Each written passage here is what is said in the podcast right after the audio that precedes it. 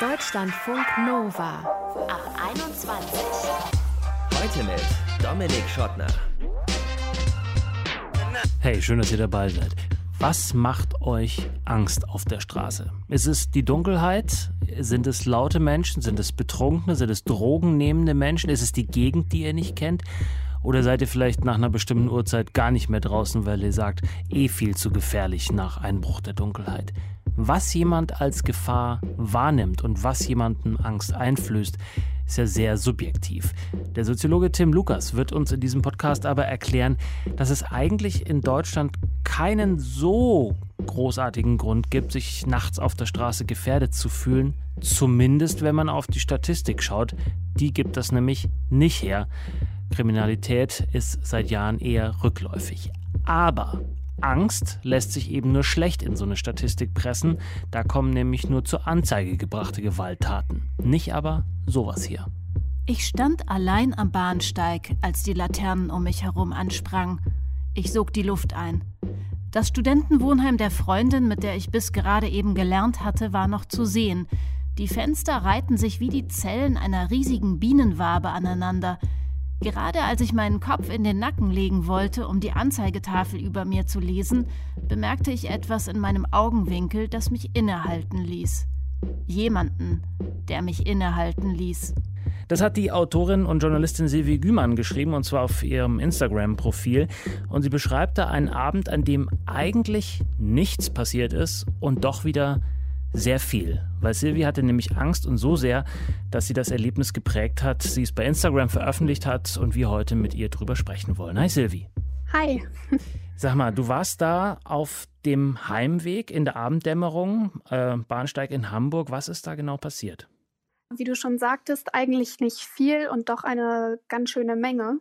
Das ist ein Gefühl gewesen, das, glaube ich, jede Frau genauso kennt. Es gibt nämlich einen fast physisch spürbaren Unterschied zwischen einem ja, angeguckt werden oder einem neugierigen Blick und eben einem starren, was einem fast physisch bewusst wird und wodurch man eben auch als Frau schnell Angst bekommt. Das ist eine ganz feine Nuance und das habe ich auch an dem Abend gemerkt. Mhm. Und als ich eben in dieses Abteil dann gegangen bin, ich bin, glaube ich, von mir aus keine ängstliche Person und bin in dieses Abteil gegangen mit dem Bewusstsein, okay, Silvi, man kann sich da auch schnell reinsteigern.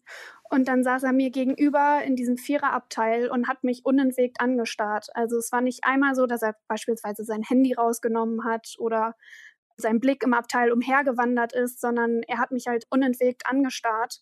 Und ich habe daraufhin auch direkt meiner Schwester geschrieben, habe gesagt, du, ich fühle mich gerade nicht gut, ähm, hier ist ein Mann und mir kommt der aufdringlich vor, vielleicht steigere ich mich auch rein. Mhm. Und dann? Und die sagte mir dann, okay, versuch einfach mal das Abteil zu wechseln, vielleicht ist es ja auch gar nichts. Dann fuhren wir eben auf dem nächsten Gleis ein und ich bin dann extra bis zum letzten Moment sitzen geblieben und erst im letzten Moment aus diesem Abteil gegangen und habe dann gemerkt, dass er direkt erst als ich aufstand auch aufspringen und sich an mich gedrückt hat von hinten und versucht hat, mich in Richtung Bahntreppe zu drücken. Mhm. Und ähm, als er das getan hat, ich weiß nicht, das war einfach nur noch Fluchtinstinkt. Da habe ich einen Haken geschlagen. Das habe ich in meinem Leben noch nie gemacht.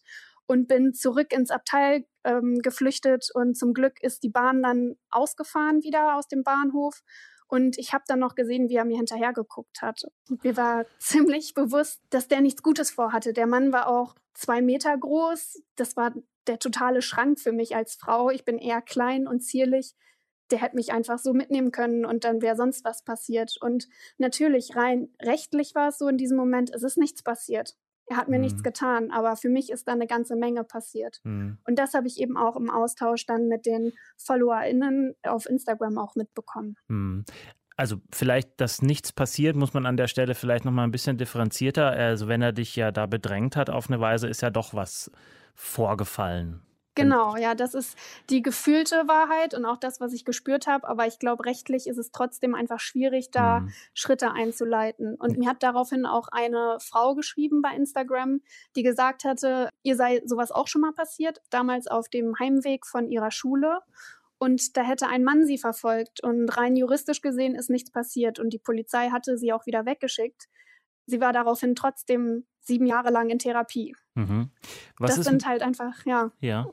So Erlebnisse, ja, die man nicht, die, die genau. du nicht vergessen kannst. Wie ist es denn, wie sicher oder unsicher fühlst du dich denn jetzt abends? Ich glaube, also klar, das war ein Erlebnis und das war auch ziemlich drastisch für mich, weil es so spürbar war und ich auch wirklich das Gefühl hatte, dass ich gerade irgendwie mit halbem Fuß in einer ausgewachsenen Katastrophe stand. Trotzdem ist es aber ja so, dass wenn man sich als Frau auf den Heimweg begibt, und das kennen bestimmt auch Männer, aber vorwiegend auch Frauen, dass man natürlich versucht, diese Gefahr in, in Grenzen zu halten. Deshalb überlege ich beispielsweise, bevor ich joggen gehe, was ziehe ich an, wie eng ist meine Kleidung, nehme ich ein Handy mit, nehme ich einen Schlüssel mit, gehe ich durch einen Park, wie sieht meine Route aus, ist das gut ausgeleuchtet, wo ich langlaufe. Mhm. Das sind alles Entscheidungen, während ein Mann sich gefühlt einfach nur die Schuhe bindet und losrennt. Also ich gehe auch abends nicht joggen.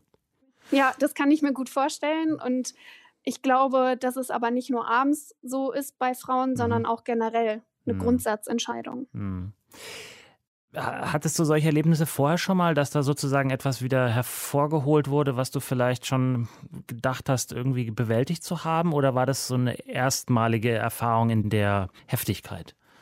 Ich glaube, in der Heftigkeit war es die heftigste Erfahrungen, die ich damit gemacht habe. Aber es fängt ja schon an, dass wenn man auf dem Heimweg ist, zum Beispiel ist spaßeshalber hinter mir mal ein Mann immer schneller geworden mhm. und hat dann auch gemerkt, dass ich immer schneller geworden bin. Und ich hatte auch den Eindruck, dass ja, er Spaß daran hat.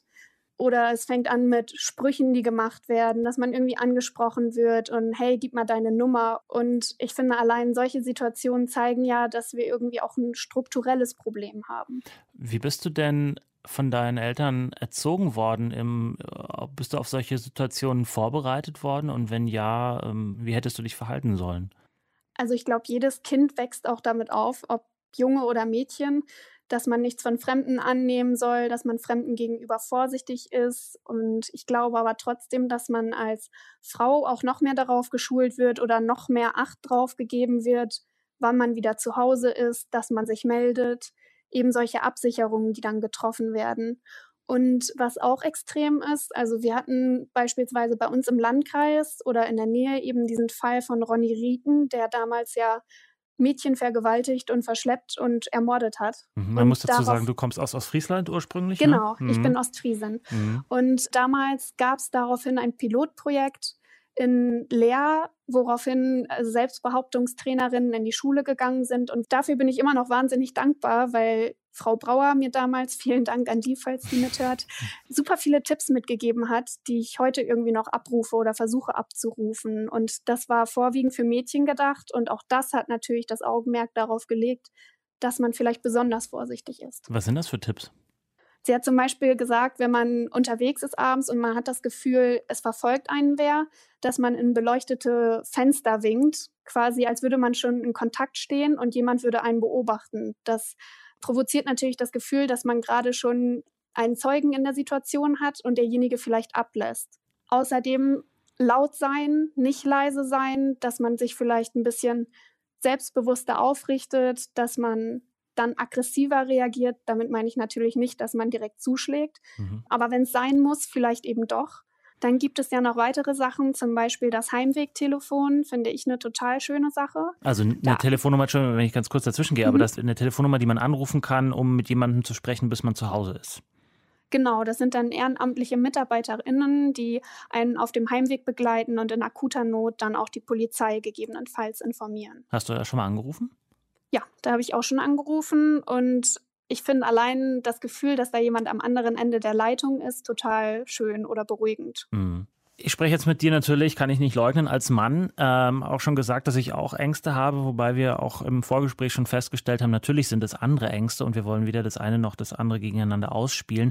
Trotzdem sind natürlich besonders wir Männer gefragt, um da was zu verändern, dass wir eine andere Haltung einnehmen, möglicherweise auf der Straße. Was würdest du dir da wünschen, was hilft? Ja, ich finde, das ist tatsächlich ein Knackpunkt der Debatte, dass ich diesen Text gepostet habe. Das beruhte ja oder ja, das beruht ja eben auf diesem Vorfall von Sarah Everard, die eben in London auf ihrem Heimweg umgebracht worden ist. Und nach dem Vorfall kamen ganz viele Stimmen auf aus der Politik. Bis der Täter geschnappt ist, sollen Frauen am besten ab 21 Uhr nicht mehr vor die Tür gehen. Und dann sagte eine Politikerin, vielleicht wäre es ja auch eine gute Idee, wenn ab 21 Uhr einfach die Männer nicht mehr rausgehen. Dann haben wir Frauen auch kein Problem mehr. Mhm. Und das ist natürlich total überspitzt und auch nicht die ganze Wahrheit, aber irgendwie birgt das trotzdem einen ziemlich wahren Kern. Denn in der Vielzahl sind es eben wir Frauen, die das Problem haben. Hm. Vielleicht sollten wir darüber nachdenken, was wir als Gesellschaft und vor allem eben die Männer machen können, damit wir uns sicherer fühlen. Aber wir machen schon genug. Was können Männer tun aus deiner Sicht? Ja, ich habe dann mehrere Tipps gesammelt, auch bei Instagram und habe einfach irgendwie das, was am meisten gesagt worden ist, aufgeschrieben. Und tatsächlich wurde ziemlich oft geschrieben, dass Abstand halten hilft. Mhm. Eben weil man das Gefühl hat, also dann wird ja klar, dass derjenige, der hinter dir läuft, dich nicht verfolgen möchte. Nur dadurch. Oder eben, dass er beispielsweise abgelenkt ist. Würdest du beispielsweise dein Handy rausnehmen oder anfangen zu telefonieren, wüsste ich auch, deine gesamte Aufmerksamkeit liegt jetzt nicht auf mir, die vor dir läuft. Mhm. Das wird vielleicht auch schon helfen.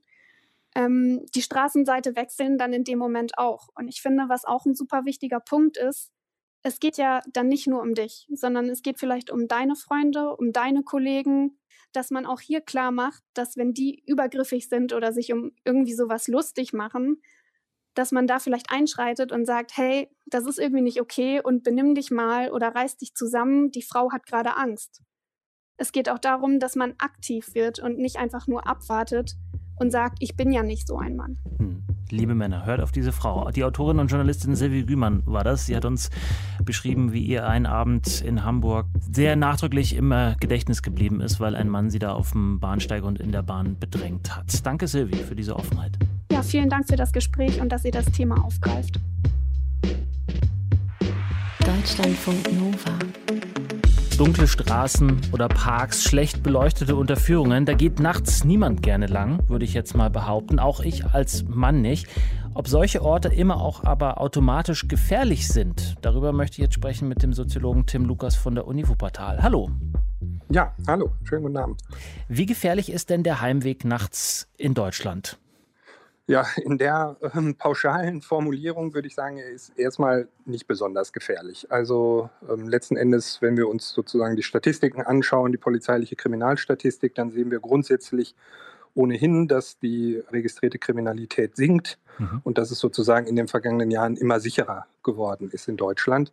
Und wenn Sie jetzt auf den Heimweg, also auf den öffentlichen Raum anspielen, auch da muss man sagen, dass das Risiko, Opfer einer Straftat im öffentlichen Raum zu werden, doch relativ gering ist. Mhm. Also ähm, insbesondere eben auch für Frauen. Ähm, ein viel zitiertes Beispiel ist dann eben sexualisierte Gewalt die im öffentlichen Raum halt eben gefürchtet wird. Und gerade da zeigen uns die Statistiken, dass etwa zwei Drittel aller sexuellen Gewalt im privaten Nahraum von Freunden und Familie stattfinden und nur ein Drittel tatsächlich im öffentlichen Raum stattfindet, so dass man eigentlich sagen kann, dass diese Angst im öffentlichen Raum Sie ist nicht gänzlich unbegründet, aber sie wird möglicherweise auch beeinflusst durch andere Faktoren, die Sie eben auch bereits genannt haben, wie sowas wie Dunkelheit oder so. Ja? Hm. Also dann ist Gefahr als sozusagen das Vorhandensein einer Straftat in dem Moment wird bewertet, aber die Angst, die jemand empfindet, fließt natürlich in solche Statistiken überhaupt nicht ein am Ende. Richtig, das ja. ist völlig richtig. Die Angst fließt nicht ein und es fließt natürlich auch nur das ein, was angezeigt wird. Und da ist es halt eben so, dass es eben bei bestimmten Delikten halt einfach ein großes sogenanntes Dunkelfeld gibt. Also bestimmte Straftaten kommen auch nicht zur Anzeige und ähm, bestimmte Formen des Umgangs miteinander, die vielleicht unterhalb der Strafbarkeitsschwelle liegen, werden auch überhaupt nicht erst zur Anzeige gebracht. Also das, was Angst macht, ist ja nicht unbedingt immer die Erfahrung von Gewalt, ähm, sondern viel mehr auch vielleicht so eine, ich sag mal, blöde Anmache oder sowas. Ja. Ne? Also auch das kann ja eben dazu führen, dass Ängste geschürt werden. Ja, haben wir Und das finden wir in der Statistik halt gar nicht abgebildet. Ja? Genau, solche Vorkommnisse, wie wir sie eben von äh, der Autorin Silvi Gümann hier äh, schon gehört haben. Das heißt eigentlich, äh, wenn man die Wohnungstür aufschließt, äh, betritt man einen Angst, einen Gefahrenraum. Ja, das könnte man so sagen. Und ähm, letzten Endes, wo Sie jetzt den Begriff Gefahrenraum ins Spiel gebracht haben, das ist, glaube ich, auch nochmal wichtig zu differenzieren, dass wir, wenn wir über Angsträume sprechen, eben nicht über Gefahrenräume sprechen. Also es gibt eine schöne Studie des Landeskriminalamts Niedersachsen, die eben auch nachgewiesen hat, dass eben die Angsträume nicht Gefahrenorte oder Tatorte sind, nicht zwingend, und ähm, dass eben Orte, an denen bestimmte Straftaten sich häufen, halt eben häufig auch nicht als Angsträume wahrgenommen werden. Denken Sie beispielsweise an die Fußgängerzonen in den Innenstädten, da halten wir uns alle gerne auf, mhm. aber das Risiko, dort Opfer zum Beispiel eines Taschendiebstahls zu werden, ist dort besonders hoch. Also da sieht man halt eben auch nochmal schön, wie eben Angsträume und ähm, Gefahrenorte halt eben auch auseinanderfallen, dass das nicht dasselbe ist. Mhm. Welche Merkmale machen denn einen Ort zum Angstraum? Ja, also es sind, denke ich, schon die typischen Merkmale, die Sie eben auch benannt haben. Also es ist zu dunkel beispielsweise, es ist unübersichtlich, der Raum oder der Ort ist verwahrlost, also es, ich sage jetzt mal, es riecht irgendwie nach Urin, mhm. es sind Graffitis an der Wand, es ist insgesamt entsteht ein Eindruck, dass die soziale Kontrolle an diesem Ort relativ reduziert ist. Also dass das Gefühl verstärkt wird, wenn mir hier etwas passiert, dann kümmert sich niemand. Oder es ist unbeliebt, es ist niemand da, der irgendwie Hilfe rufen könnte. Das sind Merkmale von Angsträumen. Hm. Jetzt haben Sie gerade zum Schluss noch gesagt, äh, unbelebte Orte, wenn ich jetzt aber an so hell erleuchtete Busse und Bahnen äh, denke, die aber leer sind und gerade irgendwo entweder Untergrund in Berlin, Hamburg, München, wo auch immer in der Großstadt fahren oder äh, Busse, die übers Land fahren, wo alles sonst dunkel ist. Das sind ja auch Angsträume. Warum hat man aber da in solchen ähm, Räumen Angst? Also ich meine, wenn Sie jetzt äh, mit der Bahn fahren zum Beispiel, dann ist es natürlich so, und das muss man, denke ich, auch schon in Rechnung stellen, dass die Sicherheitsakteure in den Städten, aber auch die Planungsämter beispielsweise eine ganze Menge schon machen gegen, gegen diese Erscheinungsformen von Angsträumen. Also durch Grünschnitt beispielsweise einfach zu versuchen, ähm, dass Übersichtlichkeit hergestellt wird oder durch bessere Beleuchtung halt gegen die Dunkelheit eben anzukämpfen. Und wenn Sie jetzt auf den öffentlichen Nahverkehr anspielen, dann mhm. muss man sagen, ist es natürlich ein Stück weit eine andere Situation, weil das ein tja, vielleicht sowas wie halb privater Raum ist, ja, wo vielleicht soziale Kontrolle auch gegeben ist, in dem zum Beispiel da der Busfahrer sitzt. Ja, der Busfahrer ist jemand, der irgendwie hat vielleicht im Blick, was ähm, hinten im Fahrzeug halt passiert oder Sie sehen in den in den Straßenbahnen, in den U-Bahnen, S-Bahnen halt auch regelmäßig, insbesondere in den Abendstunden, auch privates Sicherheitspersonal. Also da wird schon versucht, durch die jeweiligen Akteure auch soziale Kontrolle halt herzustellen. Und ich meine, das hat dann schon auch einen Einfluss auf das Sicherheitsgefühl, sich in Sicherheit zu wiegen. Mhm. Bringt das tatsächlich nachweislich was? Also auch für die Statistik? Wir reden ja über Gefühle, die wir mhm. in der mhm. Statistik eben nicht abgebildet haben. Aber wir sehen halt schon, dass Haltestellen beispielsweise, Haltestellen des ÖPNV, U-Bahnhöfe und so weiter, S-Bahnhöfe, ähm, halt regelmäßig eben als Orte erfahren werden, die ein bestimmtes unsicheres Gefühl bei der Nutzung erzeugen und dass, wenn dort halt eben Maßnahmen ergriffen werden, also beispielsweise eine, eine, bessere Beleuchtung oder auch solche Notfallsäulen, ja, dass man da grundsätzlich einen Alarm auslösen kann, dass das halt schon irgendwie Merkmale sind oder Tools, die halt eben positiv auf das Sicherheitsgefühl halt eben auch durchschlagen. Ja. Hm. Sie forschen ja eigentlich auch schwerpunktmäßig zu Angsterfahrungen von marginalisierten Gruppen. Genau zum Beispiel ähm, wohnungslose, obdachlose Menschen. Genau. Äh, unterscheiden sich diese Angsterfahrungen da nochmal drastisch von denen von Menschen mit Wohnungen? Ich sag's mal so, ja und nein. Also ähm, es ist insofern identisch, weil die Orte, die der ich sag mal, Mehrheitsgesellschaft Angst machen, auch häufig die Orte sind, an denen wohnungslose Menschen halt Angstgefühle haben. Und das ist insofern ganz interessant, weil wir eben aus unserer Perspektive eines Durchschnittsmenschen halt immer davon ausgehen, dass eben die Wohnungslosen, der Bettler oder die Suchtkranken auf Plätzen, dass das eben Merkmale, sogenannte Social Incivilities sind, die eben uns besonders Ängste bereiten. Und mhm. tatsächlich ist es aber eben so, dass die Menschen, die auf diesen Plätzen sich aufhalten, diese Orte eben auch durchaus als Angstorte wahrnehmen, weil sie zum Beispiel zu dunkel sind natürlich, weil sie vielleicht unübersichtlich sind, aber auch, weil sie dort Gewalt erfahren, also tatsächlich erfahren während bei uns das ja eher so die Annahme von Gewalterfahrungen ist. Mhm. Und ähm, das ist, glaube ich, ein wichtiger Punkt, dass ähm, diese Menschen eben nicht das Vermeideverhalten zeigen können, wie wir das vielleicht zeigen. Wir machen großen Bogen um den Platz herum, sondern diese Menschen sind eben darauf angewiesen, sich auf diesen Orten zu treffen. Das sind sozusagen ihr Lebensmittelpunkt, ihr Rückzugsraum, ein Stück weit auch ihr Schutzraum, weil sie dort halt eben Freunde treffen, Bekannte treffen, die halt eben auch ein Stück weit eben für Schutz und Sicherheit halt sorgen. Hm. Der Soziologe Tim Lukas von der Uni Wuppertal forscht zu Angsträumen und hat uns erklärt, was den Heimweg gefährlich macht, was Angsträume sind, was Gefahrenräume sind und was Städte auch tun können, um das Sicherheitsgefühl zu erhöhen. Vielen Dank. Herzlichen Dank. Und das war der Ab 21 Podcast alleine unterwegs, wie wir uns nachts sicherer fühlen. Vielen Dank für euer Interesse. Empfehlt uns gerne weiter. Lasst uns auch eine Bewertung da.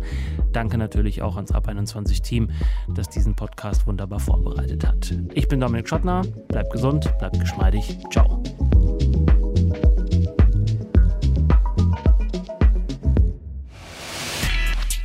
Deutschlandfunk Nova. Ab 21. 21. Die Podcasts jederzeit auch auf deutschlandfunknova.de.